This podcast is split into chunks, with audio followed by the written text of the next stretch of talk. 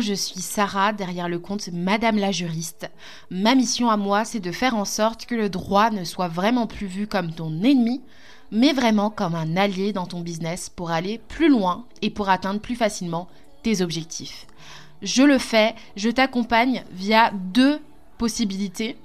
Euh, soit je te fournis en fait des modèles d'actes juridiques qui vont te permettre de te mettre en conformité, d'anticiper les problèmes dans ton business, ou soit je t'accompagne à passer de micro-entreprise à société et à aller encore plus loin, à aller vraiment défoncer ces barrières qui viennent dans ton esprit, te dire que tu n'es pas capable, te dire que tu n'es pas assez. Et moi, vraiment, j'ai envie de te montrer que c'est possible parce que j'ai accompagné d'autres entreprises à le faire et parce que je suis passée moi-même par ces questionnements que tu te poses actuellement. Je pense que tu ne t'attendais pas nécessairement à trouver ce type de contenu sur mon podcast, euh, mais à la fois je trouve que c'est important de, parler aussi de ces thématiques-là, de parler des personnes euh, qui sont importantes aussi pour faire développer ton entreprise, et je vais aussi faire le lien avec le juridique, ne t'en fais pas. Donc si tu as bien regardé le titre de cet épisode de podcast, tu sais déjà que je vais te parler du fait de travailler avec un membre de sa famille ou plusieurs membres de sa famille dans son entreprise. Et moi, c'est un choix que j'ai fait très récemment, on va, dire depuis, euh, allez, août 2022, euh, où j'ai pris la décision de, travailler avec euh, plusieurs membres de ma famille, même si j'avais déjà commencé à partir d'avril à travailler notamment avec mon conjoint sur des missions ponctuelles. Bah là, j'ai décidé d'intégrer dans tout mon écosystème cette collaboration, cette énergie de la famille finalement. Donc je vais te parler euh, finalement de trois aspects euh, qui sont importants à prendre en compte quand on travaille avec un membre de sa famille ou avec plusieurs membres de sa famille. Euh, je vais te parler donc des avantages, des inconvénients et ensuite des recommandations, donc de mon retour d'expérience pour que toi tu puisses euh, être le mieux armé possible si tu es dans la situation où tu développes déjà ton entreprise euh, avec peut-être d'autres prestataires et que tu décides de faire entrer parmi les prestataires ou parmi les associés ou les personnes qui travaillent avec toi en tant que salarié, tu décides de faire entrer des personnes qui partagent le même sang que toi ou le même lien d'alliance que toi. Alors, tout d'abord, dans la partie des avantages, euh, moi, les premiers avantages que je vois quand on parle euh, du fait de travailler avec des personnes qui sont dans, de notre famille, c'est déjà euh, cette énergie de l'argent qu'on fait circuler à nos proches. Donc, on se dit aussi, ah bah, c'est super, plus je développe mon entreprise, plus je développe mon bénéfice, plus je peux faire partager en fait un bout du gâteau à des personnes qui comptent pour moi.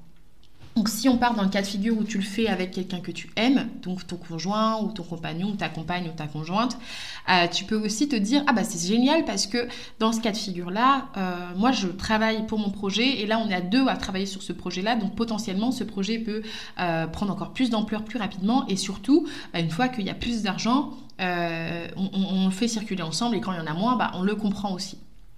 Ça m'amène aussi au deuxième point.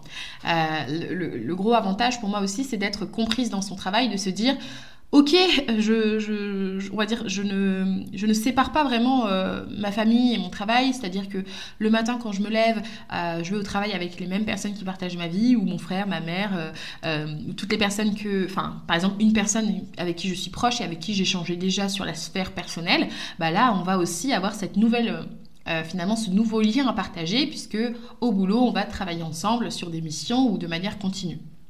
Donc en fait, tu as plus ce côté où tu sais, euh, enfin les personnes qui sont proches de toi bah, vont plus ou moins savoir ce qui se passe aussi quand tu travailles. Donc quand tu es de mauvaise humeur ou quand tu es irrité, les personnes elles sauront que c'est parce que bah, là tu as eu un client qui t'a dit non, là tu as eu une personne qui t'a fait une demande de remboursement, là tu as eu euh, un litige avec un tel. Donc en fait, tu as plus de fluidité, on va dire, dans la compréhension on se comprend plus facilement. Et pareil, de l'autre côté, euh, ton compagnon ou ta compagne, euh, qui, quand elle allait au travail, bah, euh, tu vois, tu posais des questions, juste ça s'est bien passé aujourd'hui, mais tu vois, elle te parlait de tel ou tel collègue ou de telle ou telle chose, et toi, tu ne, tu ne visualisais pas nécessairement puisque tu n'étais pas avec elle ou avec lui.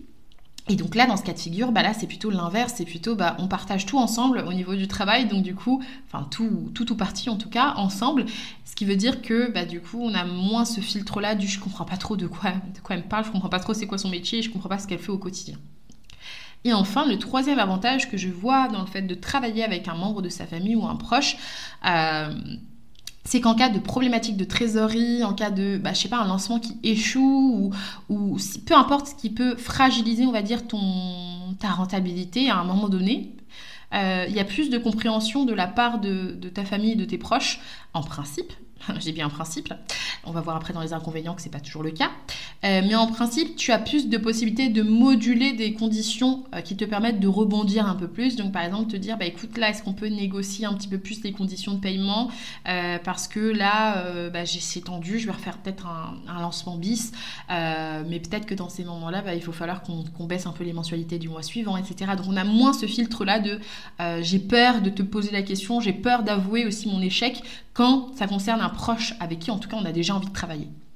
Donc voilà déjà les trois avantages que moi j'ai pu identifier.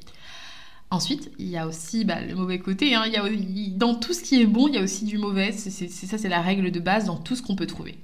Et donc, pour euh, les inconvénients, moi, j'ai trouvé trois points qui peuvent fragiliser finalement le fait de travailler avec un membre de sa famille.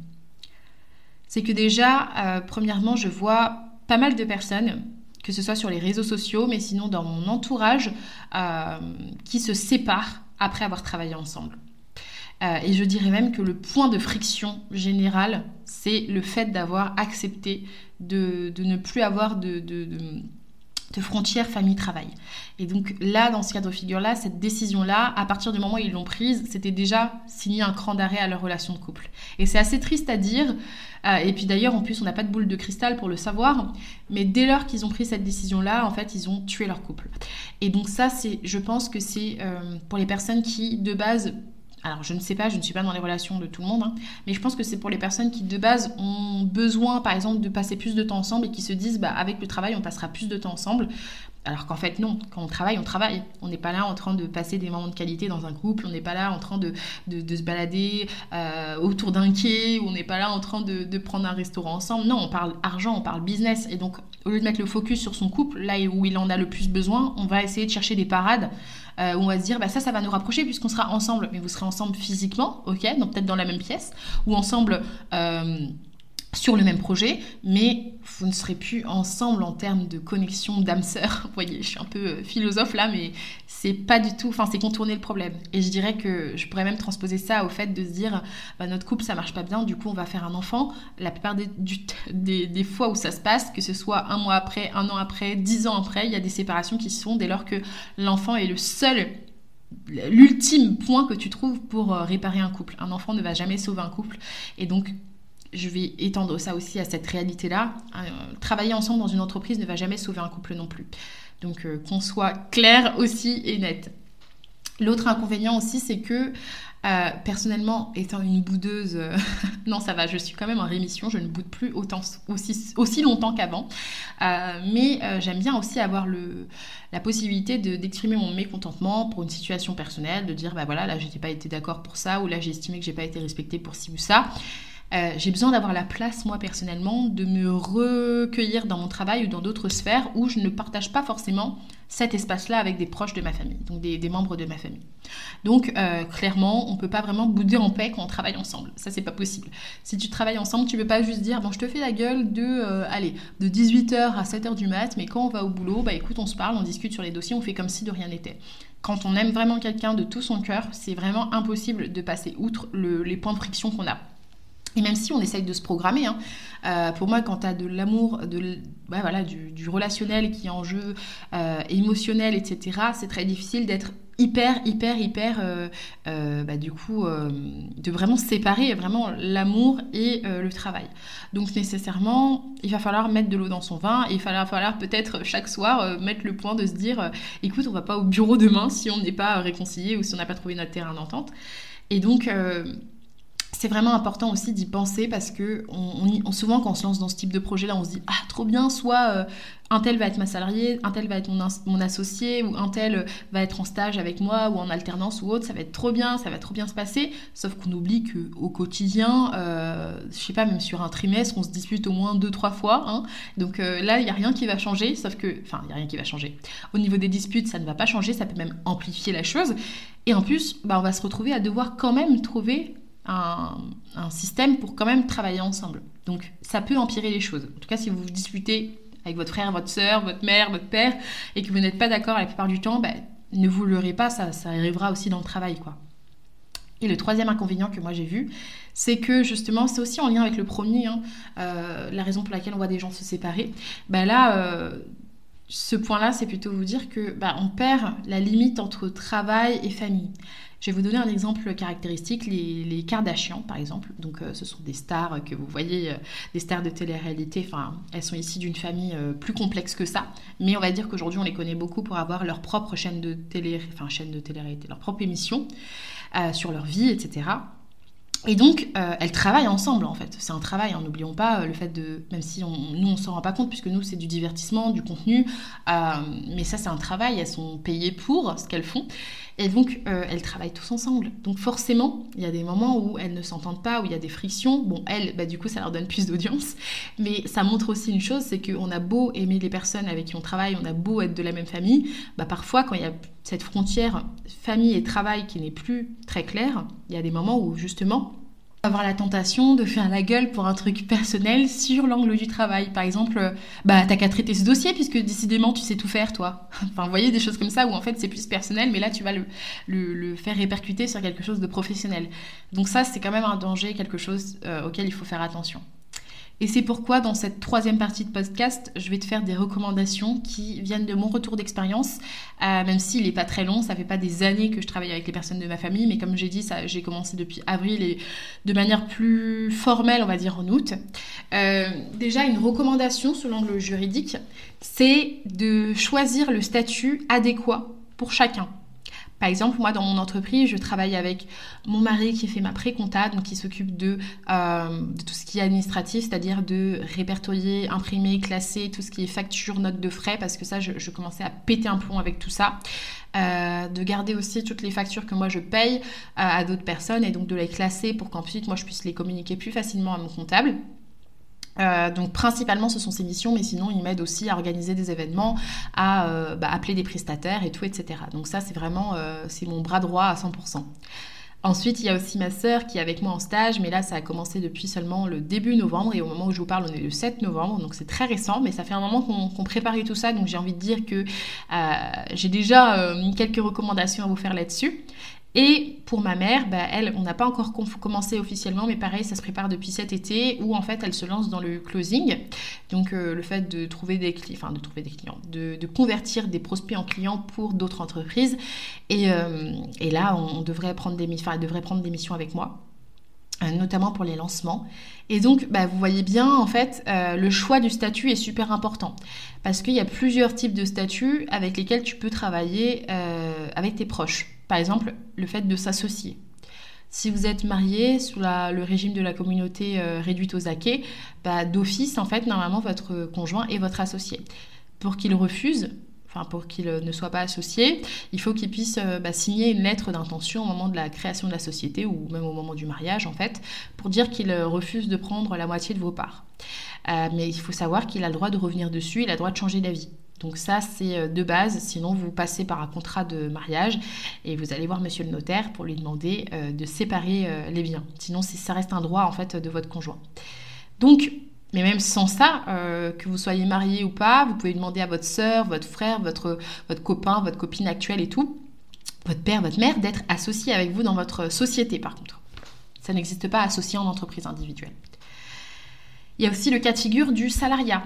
Euh, la personne qui travaille avec vous dans votre famille peut être aussi votre salarié, tout simplement parce que bah, vous avez besoin, pas, d'une assistante virtuelle, vous avez besoin d'une personne responsable de la communication, de, du relationnel, une juriste, j'en sais rien. Vous pouvez aussi avoir besoin de salariés.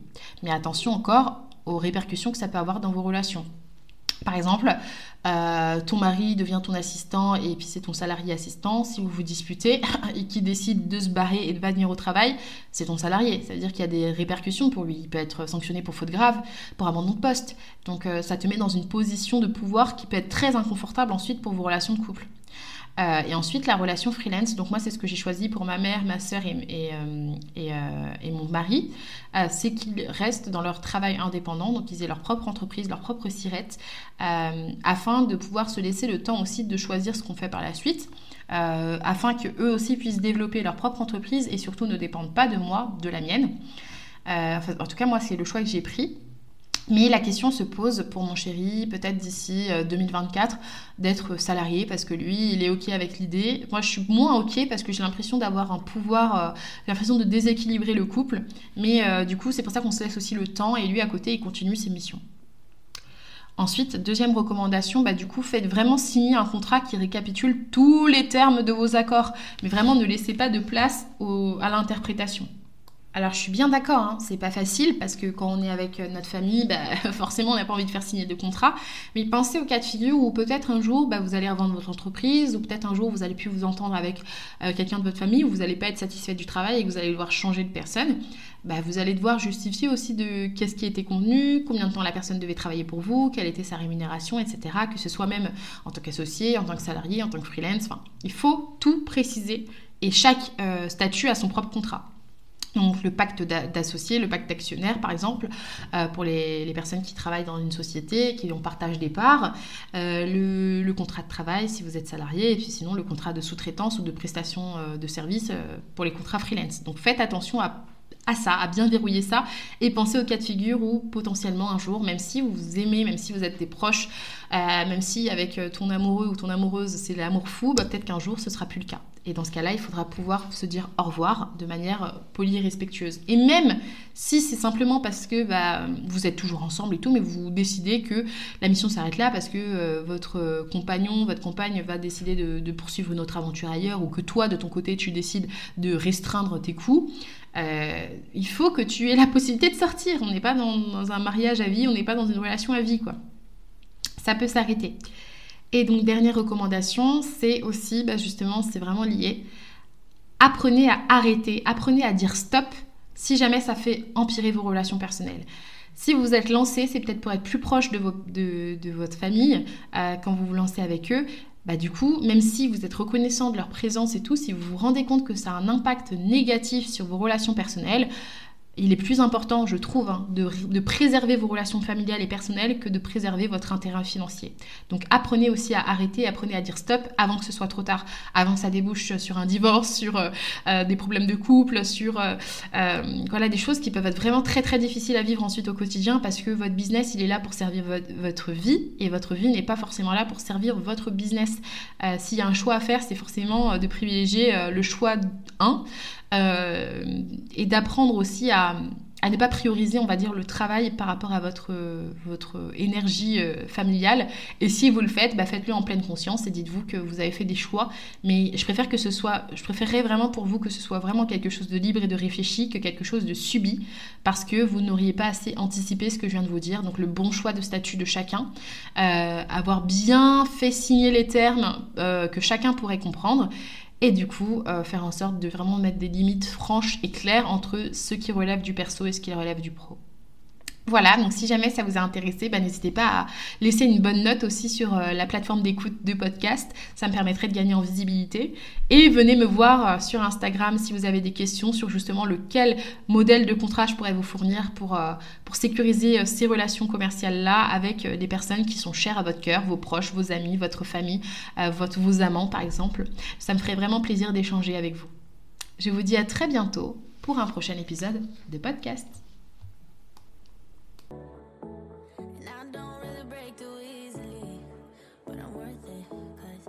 Slip into your dreams tonight.